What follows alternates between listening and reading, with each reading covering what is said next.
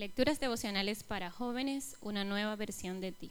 Cortesía del Departamento de Comunicaciones de la Iglesia Adventista de Gascue en la República Dominicana, en la voz de Linda Fajardo. Hoy, 9 de enero. Cuidado con el fanatismo. No hagas planes malvados contra tu prójimo. Es tu prójimo y vive confiado en ti. Proverbios 3:29. Saulo de Tarso se había formado bajo una estricta disciplina hebrea. Para él, su religión era lo único que podía conducirlo a la salvación. No soportaba que alguien cuestionara o atacara sus creencias, pues ante el menor aletago reaccionaba como una fiera en contra de sus detractores. Fue así como su carácter comenzó a adoptar un marcado orgullo religioso. Pero un día surgió un grupo de personas que pretendía predicar un mensaje diferente.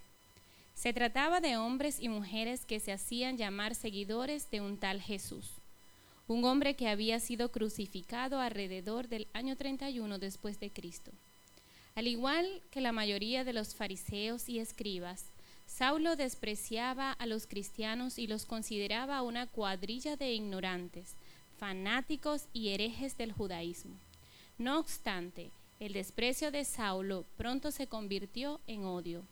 No toleraba observarlos en la sinagoga hablando a la gente del sacrificio de Jesucristo, ni soportaba verlos compartir sus posesiones materiales y mostrar un afecto fraternal contrastando con la egoísta sociedad. Y mucho menos aceptaba que se atrevieran a predicar las grandes verdades del judaísmo a los extranjeros. En su corazón pronto empezó a crecer un odio fanático hacia los cristianos. Así que un buen día decidió que no permitiría a estos herejes seguir menoscabando el judaísmo. Entonces, para complacencia de sus colegas, organizó un grupo paramilitar para perseguir y capturar a cristianos. Así fue como se convirtió en todo un héroe para sacerdotes, fariseos y escribas. Todo un ejemplo de la defensa de la fe hebrea y un paladín del judaísmo. No se sabe exactamente durante cuánto tiempo persiguió cristianos. Lo cierto es que destruyó muchas vidas, separó a muchos padres de sus hijos y torturó a muchos otros. Se gozaba en ver cómo sufrían los creyentes y exhalaban su último aliento. El odio se reflejaba en sus ojos y no vacilaba en golpear y herir a quienes él creía miembros de una secta. Ahora, en el nombre de Dios estaba acabando con personas cuyo único pecado consistía en tener una perspectiva religiosa distinta a la suya.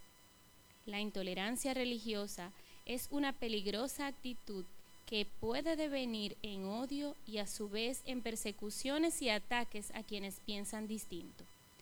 Eso es inaceptable.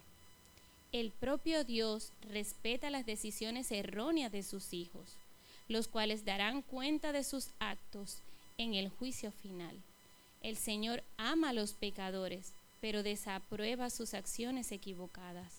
No hagas planes para dañar a tu prójimo, ni siquiera bajo el pretexto de defender tu fe. Esa actitud no tiene la bendición de Dios. Que tengan un bonito día. Que Dios les bendiga.